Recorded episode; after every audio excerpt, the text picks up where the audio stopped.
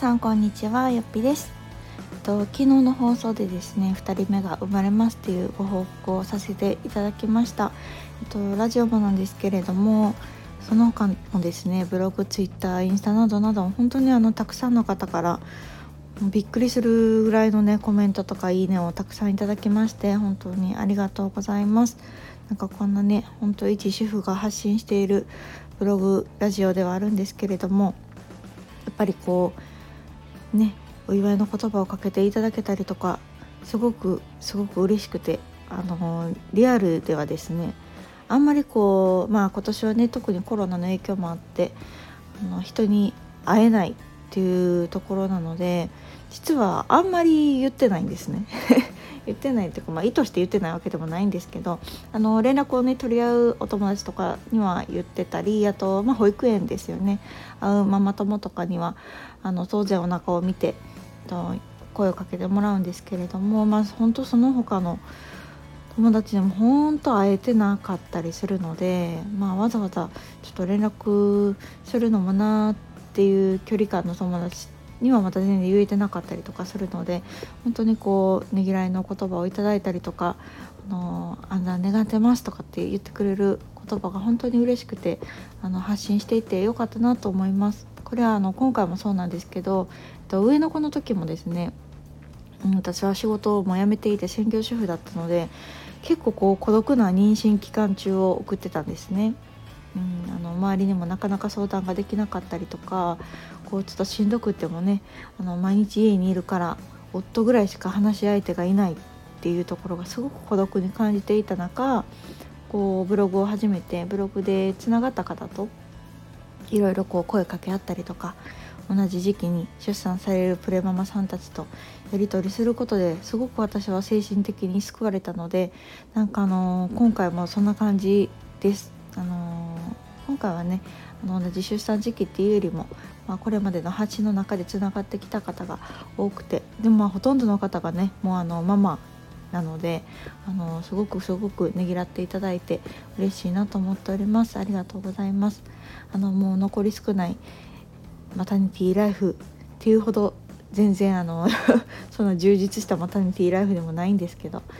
あのもう少しの期間なのでちょっと無理せずねゆったり過ごそうかなと思っております。はい。というわけで、えーと、今回はまあちょっとこう私はいつも、まあ、在宅フリーランスという立場でお話をさせていただいているので、まあ、あのこの間のブログでもマタニティ期というか、まあ、どういうふうに妊娠と、まあ、仕事を両立してたかみたいなことをちょろっとね書かせていただいたんですけれども、と、私も妊娠が分かった時にこう、まあ、産前産後の働き方っていうのを結構考えたんですね。まあ、あのそれまでから考えてはいたんですけどやっぱりこうね会社員の場合はあの産休育休取って、まあ、1年ぐらいお休み取って、まあ、保育園に入るタイミングで復帰っていうのが、まあ、スタンダードだったりとかあと専業主婦の場合はねあの特にそういう社会復帰っていうものがあるわけじゃないので私もそうでしたけど、まあ、何かねきっかけというか幼稚園に入るタイミングとかどこかで働こうかなと思ったタイミングでが来るまではこう子育てに集中する期間だったりすると思うんですけど今回初めてこうフリーランスという立場で、あの妊娠出産を迎えるということで、まあ、まどんな制度が使えるのかなとか、まあ、どんなふうにこう産後また社会復帰というか仕事復帰をしていくのかなとかっていうのをいろいろ考えてました。で、えっと、私の場合は本当にこう副業複数の方ですね副業をしていてまた雇用形態も結構バラバラなんですよね。あの企業の在宅パートの方は本当パートという形で雇用されていたり残りのフリーの仕事は完全にこう業務委託だったりとか個人契約だったりとかするのでなんかこう一つ一つの働き方の制度がどうなのかとかあとはこう調整ですよね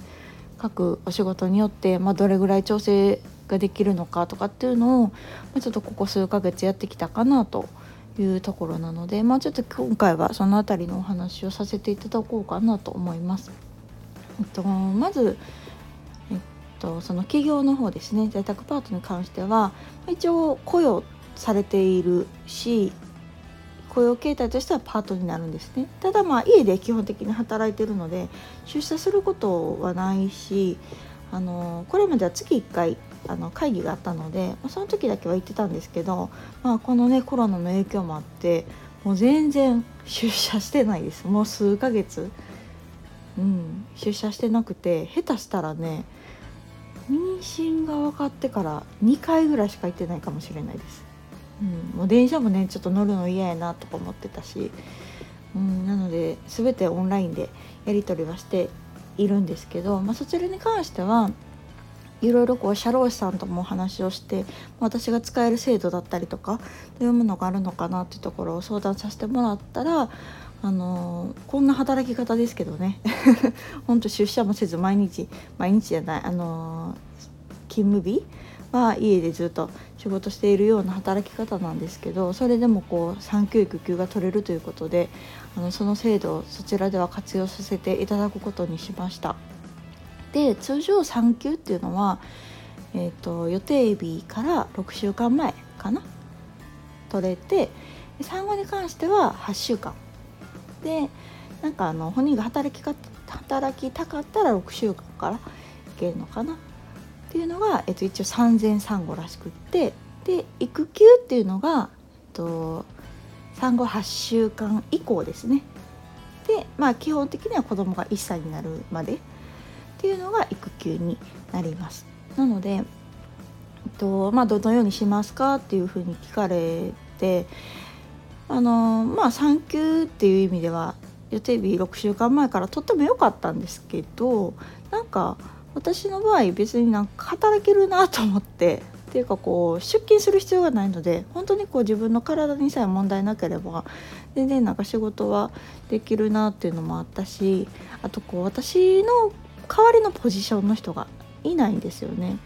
なのでちょっとそこは気がかりだったっていうところもあって、まあ、あのもちろん体調次第にはなるんだけれども、まあ、できる限り別に3000はその絶対じゃないみたいなんですよ6週間も前に絶対休まないといけないってわけじゃないみたいなのであそれだったらまあできる限りでやりますっていうことで私はやるようにしてます。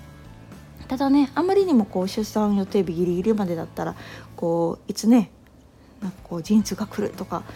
なって中途半端になんかお休みに入るのは嫌やなと思ったので、まあ、一応こう1週間ぐらい前までにはもうおしまいにしようかなと思ってるんですけど、まあ、そのような形で、えっと、企業の方は30は割とギリギリまで働いて、まあ、産後産後休暇と育休という形で取得をしようかなと思っています。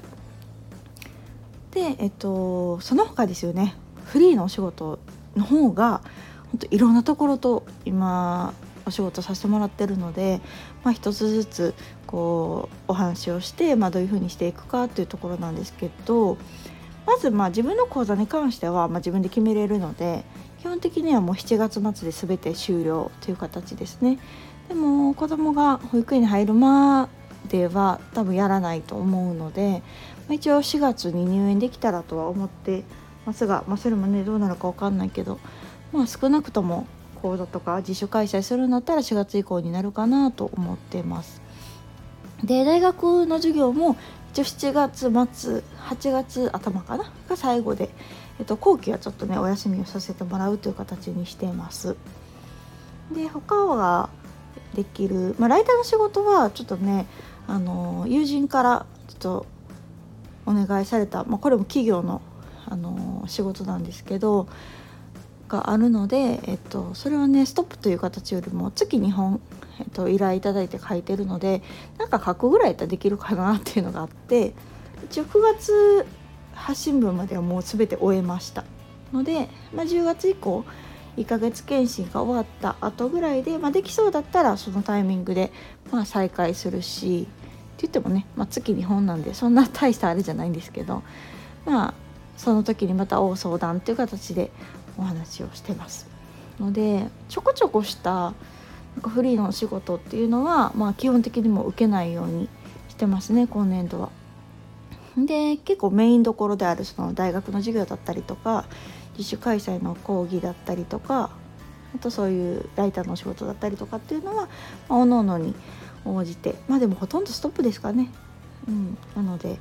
今度子供が下の子がね保育園に入園するまでは、まあ、ほとんどの仕事はフリーはストップして、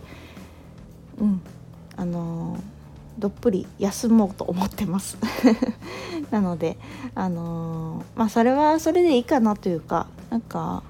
うんもしかしたら傍から見ると私は仕事人間に見えてるかもしれないんですけど、あの、結構こう私は余裕をあえて作ってるタイプというか仕事をするにしても、まあ、一応週にね在宅パート週3フリーランスと言ってますけどその朝から夕方までギッチギチで働いてるわけじゃなくて結構その空白を持たせてるんですね。うん、じゃないとねなんかこうやりたい仕事ができなかったりとかうん、その余裕がないとなかなかインプットもできなかったりするのであえてそういうのが持たせてたりするっていうのとやっぱりこうね子供が生まれたら子供との時間をすごく大事にしたいなと思っているのであのしばらくはちょっとこう仕事に関しては休暇に入ろうかなと思っております。なのでこう言ってもね4月に入園ってなったらどれぐらいだろう7ヶ月ぐらいかなの話にはなるんですけど、まあ、その中で、まあ、自分でねあの仕事じゃなくてもブログ配信とかできると思うし、まあ、なんかそこでこうまたね0歳児育児で気づくこととか皆さんにシェアできることとかがあるのかなと思ったりもするので本当わかんないですけど てんてこまいになってるかもしれないけどあの今回に関してはそういうふうにあの産後は進めていこうかなというふうに思っております。なので、まあ、またねあのもうちょっと産後のリズムが落ち着いてからにはなると思うんですけど、まあ、のフリーランスと妊娠出産あとまあ産後がどういうふうにこう両立していけるのかというところについても、まあ、自分自身で実験しながらね、まあ、誰かのお役に立てたらいいなっていうような情報をシェアしていけたらとは思っておりますので、まあ、あの温かくというか まゆるりと見守っていただけたら嬉しいなと思います。というわけで今回はこの在宅フリーランスと、まあ、この妊娠とあと産前産後のお話をさせていただきました。またあと残り少ないですが発信できるかなと思いますのでまた何かしらラジオでもお話ししていけたらと思います。ではまた次回の放送をお楽しみに。さよなら。